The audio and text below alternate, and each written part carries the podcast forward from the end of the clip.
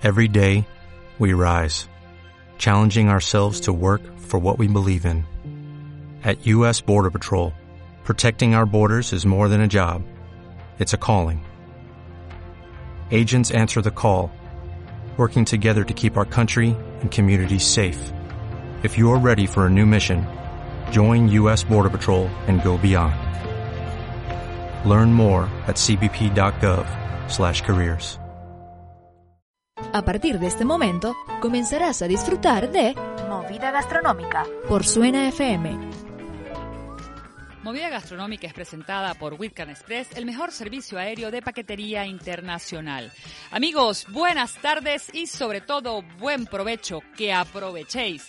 Bienvenidos nuevamente a una edición de Movida Gastronómica. Hoy lunes 10 de febrero a las 14 horas en punto.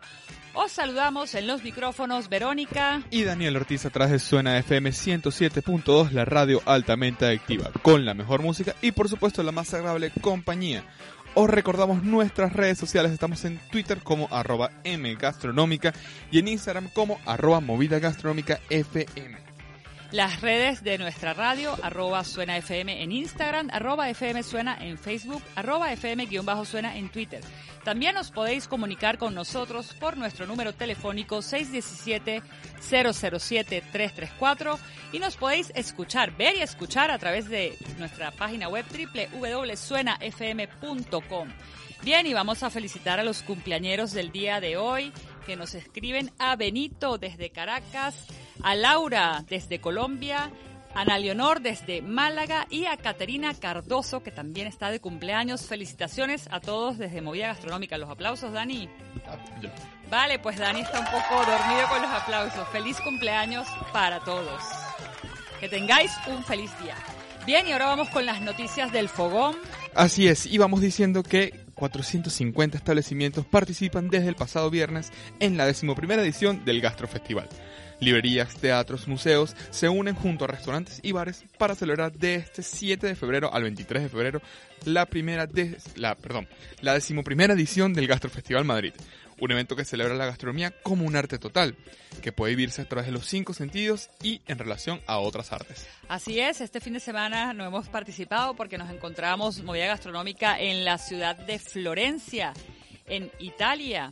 Estuvimos haciendo algunas reseñas de varios restaurantes. Ahí pueden ver ya uno que se llama El Cento Poveri, que es un restaurante fabuloso donde con 10 euros podéis comer un menú exquisito que incluye dos platos, medio litro de vino, el agua, el pan y luego un postre por 3 euros y por un euro un café.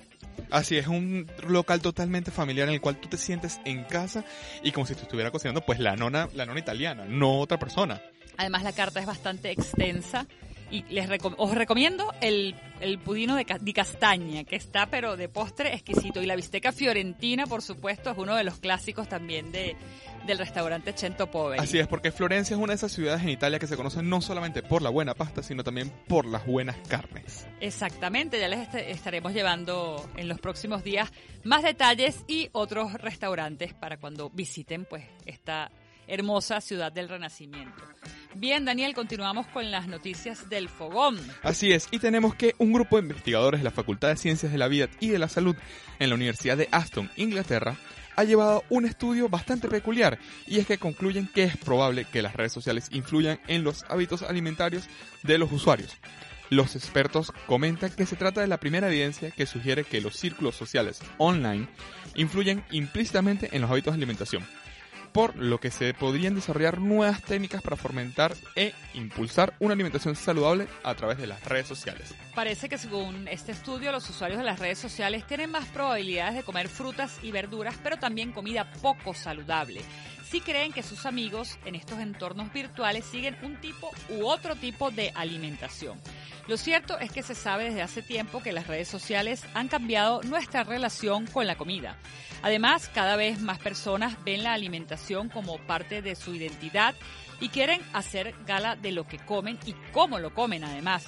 Los usuarios se implican más en el mundo de la cocina a fin de compartir lo que comen para darse a conocer para entretener y seducir, digámoslo así, pues a nivel gastronómico, a los demás usuarios de las redes sociales. Este estudio realizado en el 2015 titulado como Comer con los ojos, del hambre visual hasta la sociedad digital, en el que se trataba del impacto sobre la salud al de la exposición de fotos de comida en redes sociales. Según los expertos, la exposición continua a imágenes de platos apetecibles podría provocar un aumento en la ingesta de alimentos y, en muchos casos, de alimentos ricos en grasas, ya que se use más un pastel bañado en chocolate que un plato de espinacas cocidas. El nuevo estudio se muestra que dependiendo de las relaciones se puede incrementar el consumo de alimentos saludables o poco saludables. Y otro tema, además interesante, es el hecho de saber que las fotografías de comida que se comparten en las redes sociales como Instagram pueden servir para conocer en mayor medida también los hábitos alimenticios, siendo todo el material compartido una gran base de datos que se genera. En la nueva investigación se muestra la influencia de las relaciones digitales en el tipo de alimentación, pero Ahora es necesario realizar un nuevo estudio para determinar además si esa influencia de las redes sociales en el área de la alimentación tendría un, un impacto a largo plazo pues en la calidad de la alimentación y además en el peso. Así es, esta, esta investigación se produjo junto a 369 estudiantes universitarios de ambos sexos sobre sus hábitos alimentarios para evaluar la cantidad de frutas, verduras, alimentos calóricos y bebidas azucaradas que consumen.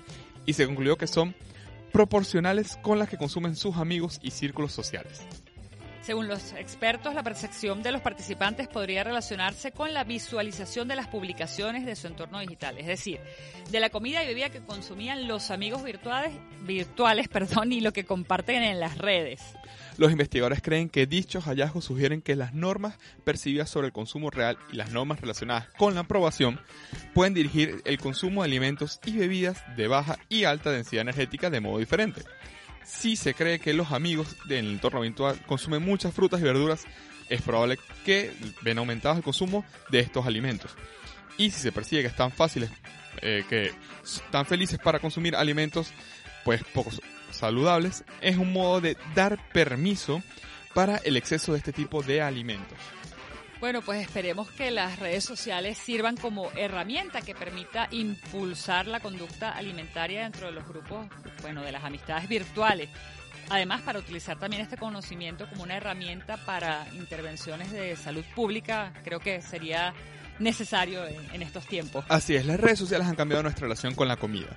De ahí que las empresas estén pertinentes en, en eh, pendientes de los intereses de los usuarios, de sus tendencias y de otras cuestiones relacionadas con la alimentación, con el fin de satisfacer sus necesidades. En fin, resulta interesante ver cómo influyen las redes sociales eh, en los usuarios a nivel de, alimentación. Pero hoy vamos ahora a cambiar de tema, ya terminamos con estas noticias del fogón, luego les tenemos un artículo también súper interesante de este tema, pero lo vamos a desarrollar en otro programa porque hoy tenemos unos invitados de lujo. Vamos a conversar hoy con doña Ainhoa Gutiérrez, directora del restaurante La Clave, con el chef Felipe eh, Filoa, Filloa, Felipe Filloa, también el chef del restaurante eh, La Clave, y también vamos a conversar con Manuel Díaz, director de comunicaciones. Pero antes vamos a hacer una pequeña pausa. Los dejamos con buena música y ya regresamos con más de Movida Gastronómica por Suena FM. No se vayan.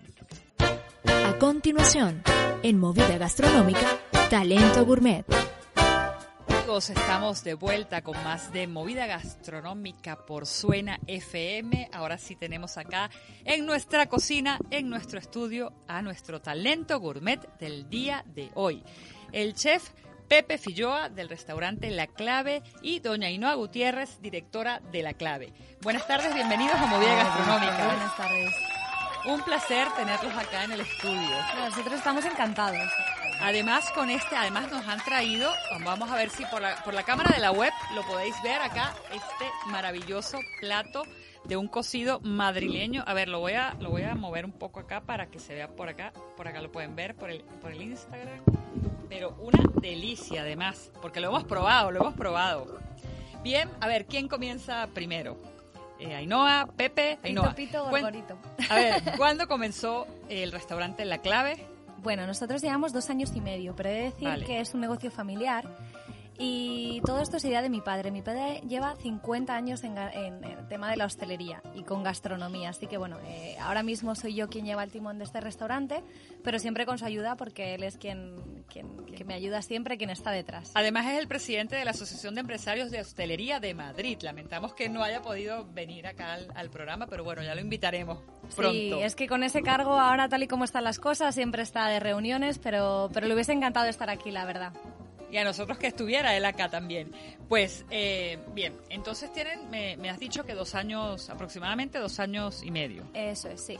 Eso es. Y eh, bueno, también vamos a hablar de todo un poco, pero la carta eh, no es solo el cocido. Ofrecen un menú de comida eh, netamente española, ¿cierto? es, de sea- diferentes partes de regiones de España. Correcto. Normalmente el cocido es el que ha recibido el premio y el que tiene, digamos, eh, es nuestro plato estrella, ¿no? Pero realmente nosotros hemos optado por hacer una ruta gastronómica por lo que es toda España. Tenemos cosas del sur, tenemos cosas de la zona de norte, por ejemplo, norte, básicamente pescados y mariscos, que es lo que más... eh, Que es lo que el norte pues tiene pues es. fuerza, por así decirlo. Más del sur, pues tenemos platos más tradicionales como el rabo de toro estofado a la cordobesa o, por ejemplo, los langostinos, las gambitas. Pepe, ahí sabes tú un poquito Sí, más, que eres el que lo cuece más. todo. Muy bien. Bueno, pues aquí lo que se trata es que tenemos platos de 14 regiones españolas, es decir, de 14 comunidades. Nos basamos en la zona centro, pues lo que es el cocido, ¿m? lo que es la gallina en pepitoria, gambas ajillo y algunas cosas más. Y luego ya pues nos vamos, si nos vamos al norte, nos vamos a las carnes. Las carnes son típicas de la zona de, de Lugo y la zona de Asturias. Luego buena merluza del Cantábrico, eh, buenas fabas también de Asturias, buenas fabadas, buenas berlinas. Eh, son todo tres o cuatro platos de cada región. Y bueno, y luego abajo, pues abajo estamos con el marisco, estamos con los arroces eh, de cocina mediterránea. Y lo único que ahora de vez en cuando hacemos algún plato de Cataluña, que es lo que no teníamos metido en sí en nuestra cocina. Pero la verdad que tenemos una cocina con, con 84 platos regionales que yo creo que está bastante, bastante bien. Está bastante extenso y además eh, cubre bastante de España. Vas del Sí, norte, sí. bajas y vas al sur, a, Sí, sí. a Gorí un poco más, los arroces quizás un poco más hacia el lado mediterráneo, de Luego, este, la parte de Valencia, En Castilla y León tenemos los asados. también, que están muy buenos todos. ¿Y este plato eh, nuevo que han incluido de Cataluña, qué plato es? Bueno, tenemos un plato nuevo que vamos a... Todavía no está, Todavía no está la carta. hacerlo, Mm, sorpresa, que es un sorpresa. cocido marinero, Ay, cocido que es único, marinero. nadie lo ha hecho todavía en este país. Vamos a ser los pioneros en ello.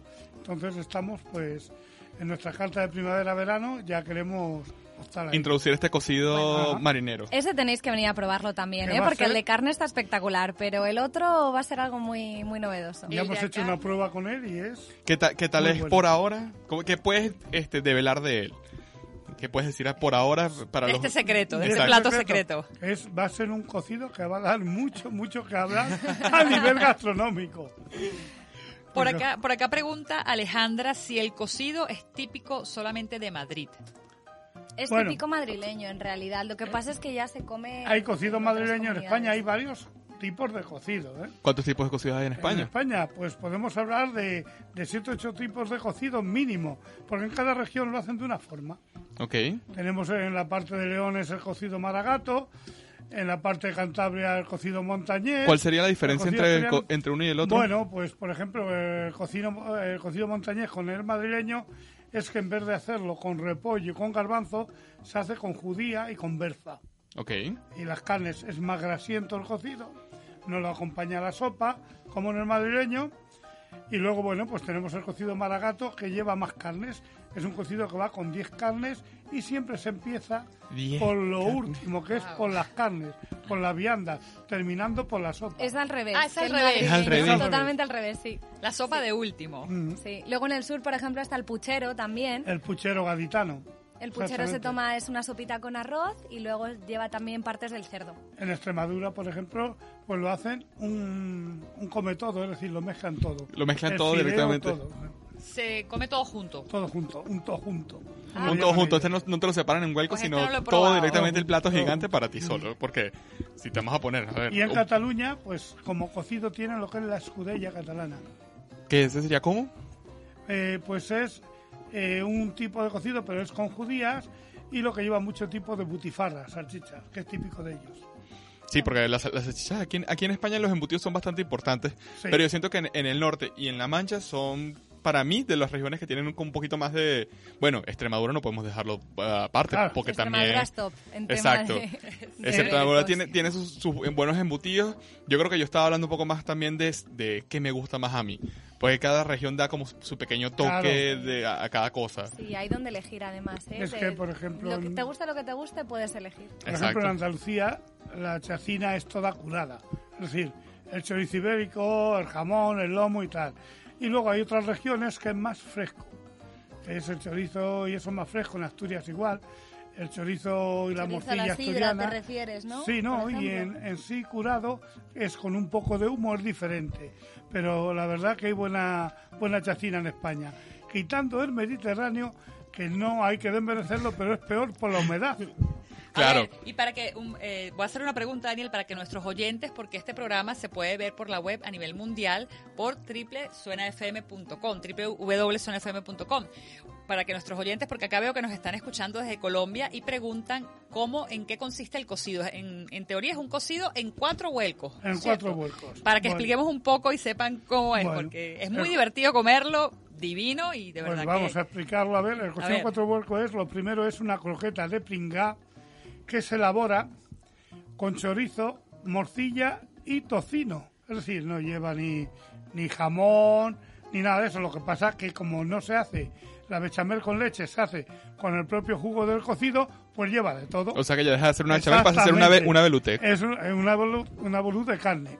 Pero eso yo he de decir que eso lo hacemos solamente nosotros. Sí, sí, Normalmente no el cocido nadie. madrileño empieza con la sopa, pero Exacto. nosotros le añadimos ese primer Es vuelco primer que vuelco. es la croqueta. La croqueta que ha estado, pero delicioso. Ya las estoy aquí, se me hace agua la boca. Además, a esta hora que hay hambre. No, y además que nos tienen aquí, esto es- se siente medio tortura porque te tienen aquí el plato y hueles, plato y hueles y un no poco y no se puede comer Y exactamente. luego, bueno, lo acompañamos con una sopa. Luego la sopa de con fideo. una sopa de fideos que la acompañamos también con unas cebolletas ¿eh?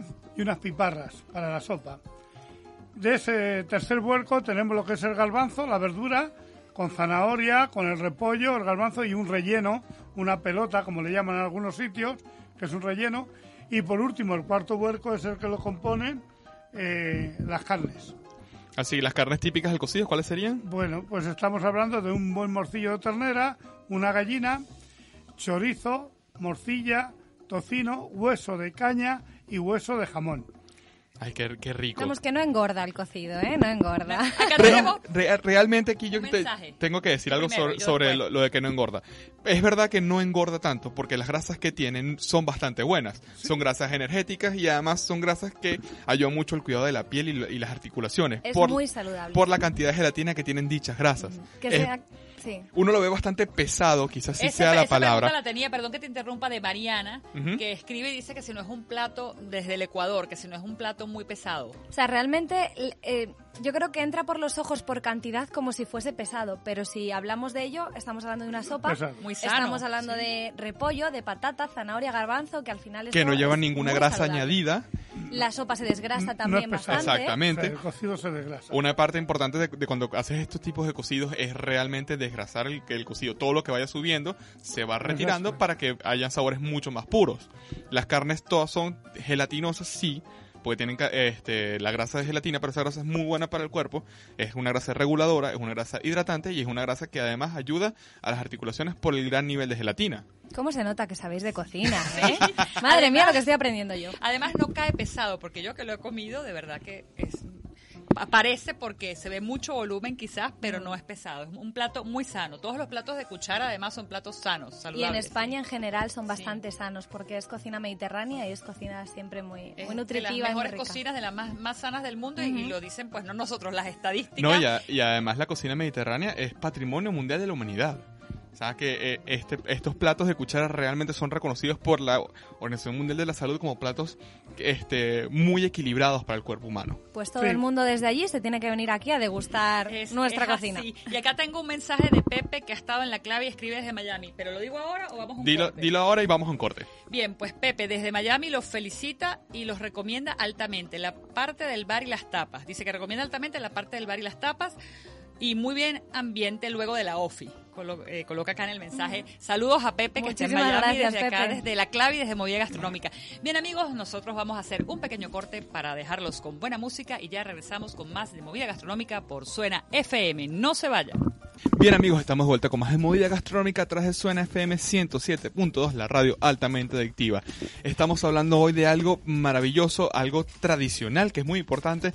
Vamos a hablar del mejor cocido madrileño aquí en la ciudad de Madrid y para ello nos acompañan pues el restaurante La Clave y sus integrantes, el chef Pepe, eh, doña, Doña Ioa, directora de La Clave, y Manuel Díaz, director de comunicaciones. Además, que tienen muchos premios. Es un restaurante de verdad muy premiada esta cocina, porque tienen, eh, bueno, vamos a hablar del premio eh, a nivel nacional del Club Amigos del Cocido Madrileño. Tienen el premio como mejor cocido desde el año 92, nos comentaba eh, Pepe. Y luego también premio eh, de la Feria del Rabo de Toro, y este lo vamos a adelantar acá en, en primicia, el premio a la décima ruta del cocido madrileño. Tienen el premio Mejor Vuelco de Carne. ¿Cierto? Eso es, Manuel, yo creo que nos puede, Daniel. nos puede ayudar más con esas cifras. A ver, Pues Manuel, cuéntanos. La clave es cierto que desde su fundación hace dos años y medio pues no ha parado de recibir elogios y muchos de ellos ilustrados con premios importantes. El, el más relevante es el reconocimiento como mejor nota media eh, en toda la historia del Club de Amigos del Cocido. El Club de Amigos del Cocido es la entidad más ilustre en cuanto a valoración de este plato en, no solo en Madrid, sino en toda España. Ha visitado más de cerca de 280 restaurantes de- especializados en cocido en 30 años y a nosotros nos concedió la mejor nota media hace, hace aproximadamente dos años. Y precisamente ahora tenemos el gusto de anunciar que hemos sido ratificados con esa nota media después de una segunda degustación con más de 60 socios del club que se realizó hace varios meses pero no, la que, no hemos querido comunicar el resultado hasta ahora que lo hacemos porque es el mejor momento porque empieza la décima ruta del cocido madrileño este próximo jueves, perdón, viernes 14 de febrero y queríamos reservar esta noticia para ahora, que es cuando más se habla de cocina. Pues enhorabuena para todos. Daniel, y los aplausos. ¿ah? Bien, tenemos acá varias preguntas. ¿Tienes alguna? Tengo algunas. Yo de los sí tengo una pregunta. ¿Cómo hicieron para servir 60 a 60 personas el cocido madrileño? Bueno, realmente es que Pepe es una máquina con eso. He de decir que nosotros hemos llegado a vender 104 en, en una misma comida, ¿vale? Cabiendo como máximo unas 120 personas. O sea que realmente Pepe está acostumbrado y hace verdaderas virguerías. Nos tiene la cocina patas arriba con garbanzos y sopa por todas partes, pero Sí, me imagino cuánt- cuánt- cuántos casos de sopa vas a tener para tanta gente. Bastante. Se hace el momento la sopa, de todas formas. ¿eh? Se tienen unos 100 litros de caldo hecho del cocido y de ahí se va cogiendo y sopa para cuatro se elabora al momento. Un minuto de cocción y ahí nunca se pone un fideo cocido de una hora antes. No, siempre al momento. No, además como son fideos bastante pequeños, son bastante rápidos de, Fideo cocinar. cabellino, exactamente. Son fideos que se cocinan en muy se poco en muy ¿no? poco tiempo, porque este como no tienen poco grosor y poca longitud, no necesitan tanto tiempo realmente de cocción y si lo dejas mucho tiempo ya Se sientes pasa la pasta. se pasa la pasta y sientes como un- como pues así una pastosidad dentro de la boca y no es no es agradable como un buen cocido marileño que tiene que ser la pasta que sientas ese al dente, aunque sea un fideo muy pequeño, sientes un al dente diferente. Por acá pregunta. Ay, ahora se me ha perdido la pregunta. Por acá pregunta Walter del pescado. ¿Qué, qué pescado? ¿Cuál es el plato de Bueno, pescado emblemático de la Pues, clave? En la clave hay varios pescados. Tenemos el pichín, tenemos lo que es la merluza y tenemos el bacalao, que son nuestros tres pescados estrellas. ¿Cómo preparas estos pescados? Bueno, esos pescados prácticamente eh, se puede hacer a la plancha, se puede hornear, que también es una exquisitez porque no llevan ni grasas ni nada, y sobre todo el, el pichín va hecho al horno, ¿eh?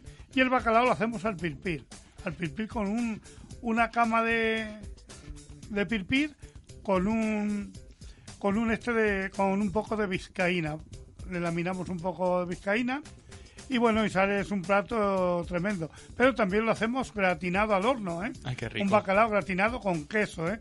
Que tú le dices a alguien con queso y se quedan así.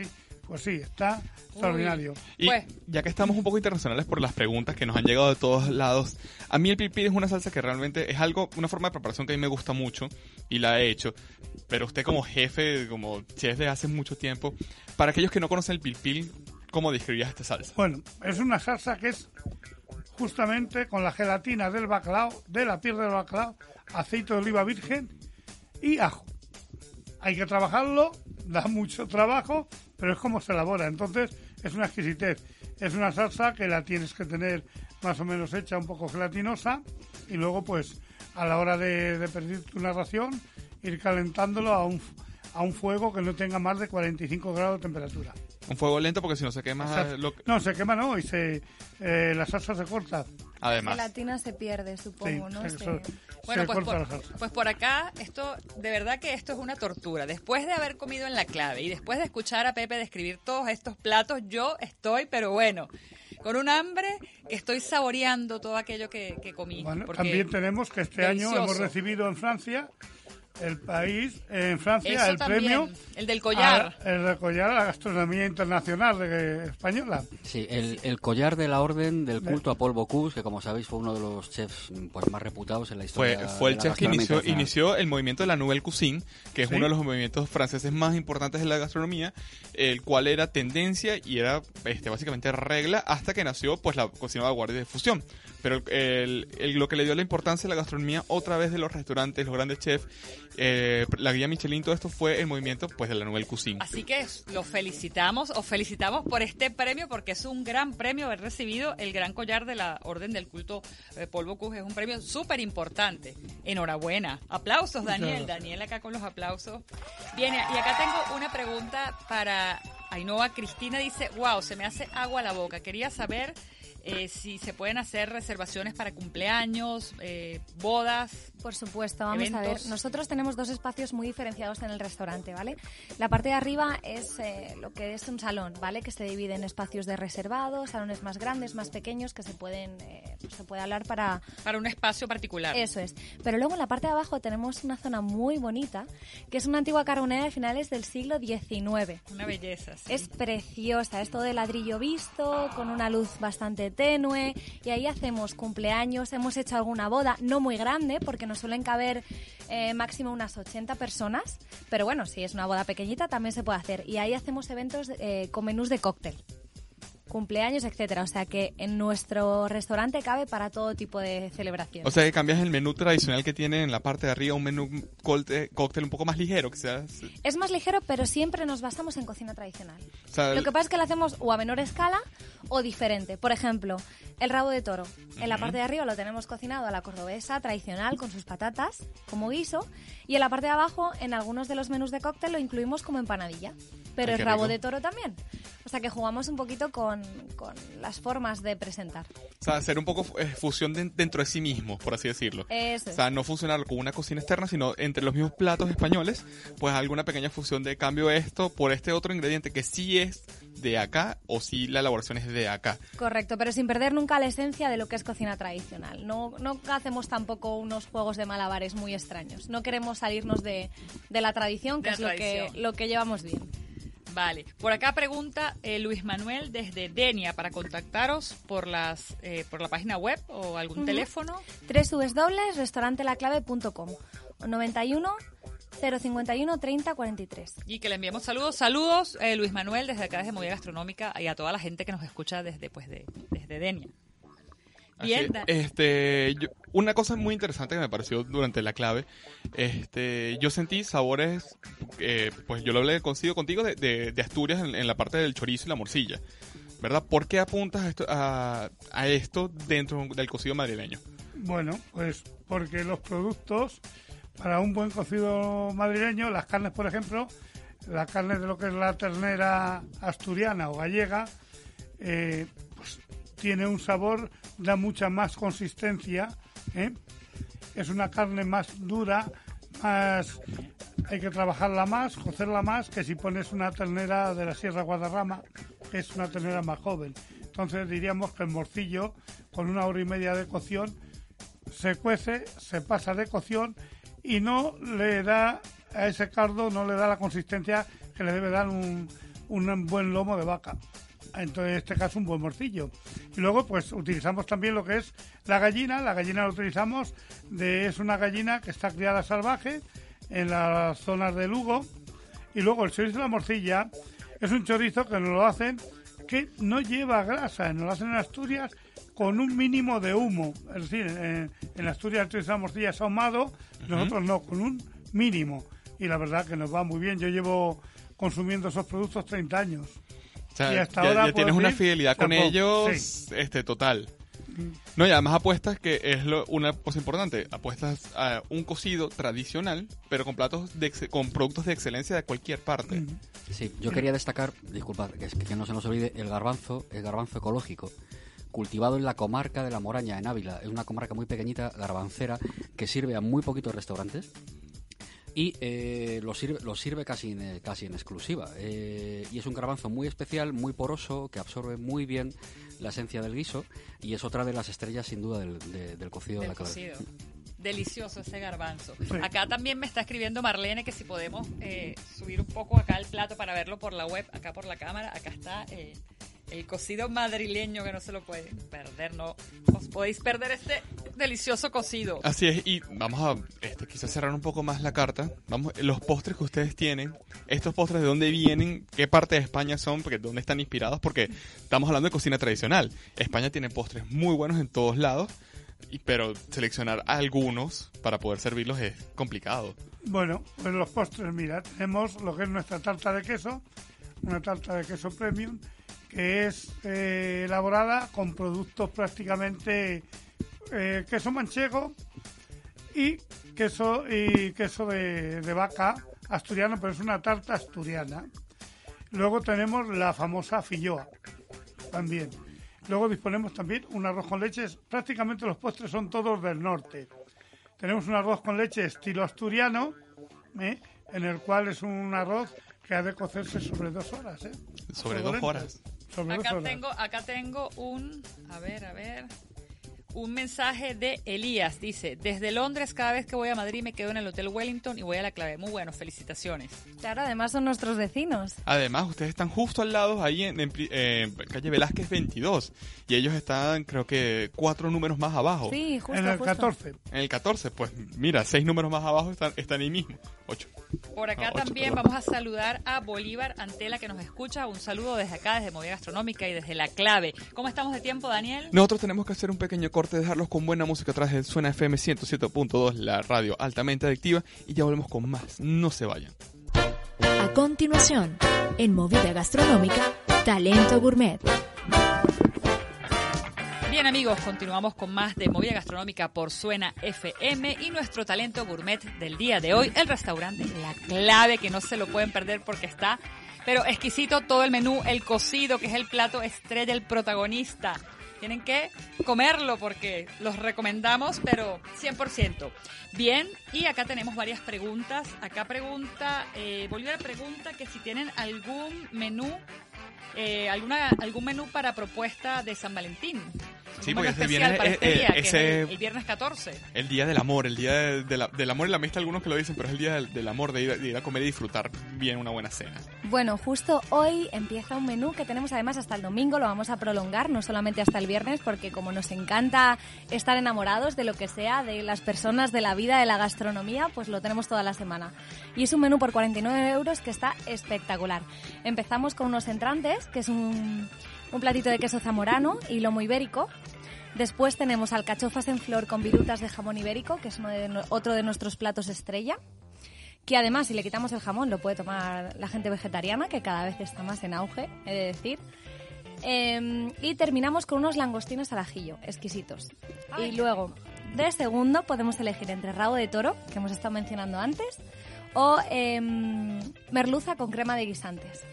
Y finalizamos con la tartita de queso tan rica que nos ha comentado antes Pepe y, por supuesto, invitación de la casa, una copita de champán que no puede faltar para brindar. Para brindar ese Y día, por si pues. fuera poco, por si fuera poco, eh, de aperitivo Torrendos de Soria. Ay, qué rico. Ay, qué divino. Yo aquí estoy, Yo- pero yo- que me muero Nos tenemos que ir todos, estemos enamorados o no, a comer ese A menú. comer, por supuesto. Que Yo es sí. que además los torrenos es una de las cosas que a mí más me encanta aquí cuando vas a quizás a tomar copas o algo. Me parece que es uno de los aperitivos que, que más llena, no, más llena no, quizás no sea la palabra, sino que mejor te sientan durante una buena be- bebida. Lo que vayas a compartir con los amigos no tiene que ser cerveza, puede ser vino, cava, este, para mí de todo. Por acá tengo otra pregunta de Valesca que pregunta sobre qué otros eh, platos de cuchara tenéis. Bueno, pues entre otros platos de cuchara que tenemos, tenemos la fabada y la verdina, que son dos platos una exquisitez tremenda. ¿eh? ¿La verdina cómo es? La verdina le, le servimos o bien con pulpo y langostinos o con pulpo y bacalao. Y si algún cliente quiere que se le hagamos con carabineros, pues también. También. Uy, pues esto suena muy bien. Así es. Y nosotros aquí llegó el momento de ponernos un poco personales, de conocerlos a ustedes tres, porque vamos a hacerles unas pequeñas preguntas que hacemos a todo el que pasa por la cocina de movida gastronómica. Son seis preguntas muy sencillas. Lo importante de estas preguntas es no pensarlo mucho y responderlo, pues que venga de ti. A ver, les voy a preguntar primero un aroma, un aroma en la cocina que les guste, que los transporte quizás a la niñez, a la cocina de la abuela, un aroma, Manuel. El guiso. A El ver, guiso. Pepe. A mí, pues también, a, a mí un buen caldo que, que te, llena te llena el olfato. El olfato. Ainhoa. Canela, a mí me recuerda mucho a los postres. Un sabor Oh, el queso. El- pero el queso de la, de la tarta de queso. de la tarta de queso. Me- me Pepe. A ver, Pepe, un sabor. Bueno, es a mí el sabor que más me, me llama la atención es un, un sabor, un tipo caramelo, un tipo, tipo caramelo, le diríamos como un tipo dulce de leche. Como dulce de leche. Ay, A ver, rico. Yo, sabor, una sopita, una buena sopita de carne, para mí espectacular. bien, un ingrediente indispensable cuando cocinan. Eh, No, es broma. cocinas, Manuel, cocinas, sí, qué bien. Un ingrediente, bueno, a ver, me parece indispensable en muchos platos y no porque lo vea aquí, pero es verdad, el chorizo, un buen chorizo. chorizo. A la pasta le va genial, por ejemplo. Pepe, El aceite de oliva. ahí el aceite de oliva, Fundamental. Ese es magnífico. único. Único, Ainhoa. Para mí el ajo, El le da mucho sabor a todo. A ver, un plato, un plato que les guste cocinar o, o comer también. Eh, a mí me encanta porque además mm, la, la hago a veces en casa y bueno, como trabajé como guía turístico en Italia unos años, pues eh, la pasta solamente con cebolla y un pelín de aceite. A ver, A mí una buena fabada. una buena fabada. A mí un buen pescado, una buena merluza. Y vamos a ponernos un poco golosos, un postre. Manuel, El dulce de leche. Me El encanta. A mí el arroz con leche. ¿el arroz con leche? Yo discrepo, tarta de manzana. A ver, y una bebida, una bebida para acompañar todo esto, un vino otro Un tipo de buen vino blanco albariño, fresquito, afrutado. Yo, como no bebo alcohol mucho, mi Coca-Colita. ¿Tu Coca-Colita, light o cero o Me normal? da igual. Igual, vale. Yo tinto Rivera siempre. Tinto Rivera. Ay, qué rico. Bien, pues qué bien. Por acá, como nos queda poco tiempo, pues estas preguntas siempre las hacemos, así los conocemos un poquito más. Porque no solamente es conocer la propuesta gastronómica, sino es conocerlos a ustedes como personas y además quedarnos este con esa pequeña simpatía que se forma al saber, ah, también le gusta el ajo para comer, el aceite de oliva es, es- es fundamental. Y pues conectas con, con ustedes para, y además invita mucho a, a probar la clave. Bien, para recordar a nuestros oyentes que nos queda poco tiempo, las redes sociales, la ubicación, eh, los horarios, todo. Bueno, estamos en Velázquez 22, Restaurante La Clave. Nos podéis ver en la web, tenéis toda la información en www.restaurantelaclave.com. Nuestro horario desde las 12 de la mañana hasta las 12 de la noche, ininterrumpidamente. Lo digo para la gente que venga de fuera, que come a las 6, a las 7 de la tarde. Damos comida a todas horas. No, no, no cierran para... No cerramos la cocina, Ah, que pero eso qué es algo muy importante. Eso es algo importante porque a veces hay personas que vienen y luego dicen no, no encuentro pues dónde, dónde almorzar porque se me ha pasado la hora o, o dónde comer. Pues ese es el Ah, sitio, la clave. Pues ya, ya lo saben. Maravilloso. Bien, por acá un saludo a Bolívar también, que a Bolívar Antela que nos escribía de nuevo desde acá desde Movida Gastronómica. A ver, a Pepe que nos continúa escuchando también.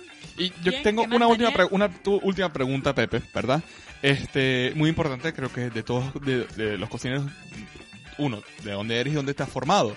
Porque a veces esas partes son importantes o quizás no importantes porque ya tienes muchos años en esto, sino saber tu experiencia, saber de dónde vienes, saber un poco de tu historia. Bueno, yo soy manchego de nacimiento, criado en el País Vasco y gastronómicamente criado en lo que es la cocina del norte, la cocina vasca, la cocina gallega y la cocina asturiana. Ay, qué rico. Ay, pero qué cocinas tan Sobre divinas, de todo- las mejores. En cuchara, cuchara y guisos. Yo soy muy amante de los guisos, cualquier tipo de guisos. Da igual que sea de pescado, que sea de carnes. Yo soy poco de las pastas, poco del tipo de las pizzas y esas cosas. Yo no. Tú eres más de, pues, Yo soy de de cuchara. exacto. española, de plato de cuchara. ¿Y cuántos años llevas cocinando ya? Bueno, ya llevo, llevo pocos, ¿eh? Llevo unos 45 años. Wow. Unos pocos. un- Pues, bien, bien, amigos, sí. Se nos ha acabado el tiempo. el He tiempo, pasado, pues. por grandes- he pasado por restaurantes, pues te puedo decir, en- eh, por cuatro o cinco de los mejores restaurantes que hay en este país. ¿Como cuáles? Bueno, pues mira, uno que ya no está, que es eh, de cocina autóctona, que era Don Víctor. He estado trabajando en Casa Lucio. He trabajado en la, Boga- he trabajado en la Historia Palace de Valencia. En fin, he estado en cinco o seis sitios de los mejorcitos de este país. Pero ahora estás en el mejor, que es la clave, Ahora ¿no? estoy, claro, para mí ahora la clave, he estado, la clave es el que me ha hecho, me ha dado, me ha dado más nombre y en el que me siento mucho mejor. Pues enhorabuena Que por ya los no, premios. que no llevo tres años en la clave, en el grupo, que llevo ya 18 años. 18 ¿eh? años, enhorabuena por los premios, por la excelente gastronomía, por la propuesta, de verdad todo maravilloso, eh, la comida, el ambiente, el lugar, la atención, de verdad nos atendieron súper bien y bueno, pues para que se despidan de los oyentes porque se nos ha acabado el tiempo, también quiero mandar un saludo a don Tomás Gutiérrez, los esperamos para un próximo programa, para que se despidan de nuestros oyentes. Estará seguro con, con nosotros la próxima vez. Muchas gracias a todos por escucharnos y os invitamos a que vengáis a la clave que os vamos a tratar como si estuvieseis en vuestra casa. Pues gracias. Bien amigos, esto ha sido todo por hoy, pero nos vemos y nos escuchamos el próximo miércoles. Movida Gastronómica fue presentada por Whitcan Express, el mejor servicio aéreo de paquetería internacional. Movida Gastronómica es producida por Diego Gerandi Ortiz en las comunicaciones, Leandro Ventura. Que tengáis todos una feliz tarde. Chao. ¿No te encantaría tener 100 dólares extra en tu bolsillo? Haz que un experto bilingüe de TurboTax declare tus impuestos para el 31 de marzo y obtén 100 dólares de vuelta al instante. Porque no importa cuáles hayan sido tus logros del año pasado, TurboTax hace que cuenten. Obtén 100 dólares de vuelta y tus impuestos con 100% de precisión. Solo con Intuit TurboTax. Debes declarar para el 31 de marzo. Crédito solo aplicable al costo de la presentación federal con TurboTax Full Service. Oferta sujeta a cambios o cancelación en cualquier momento.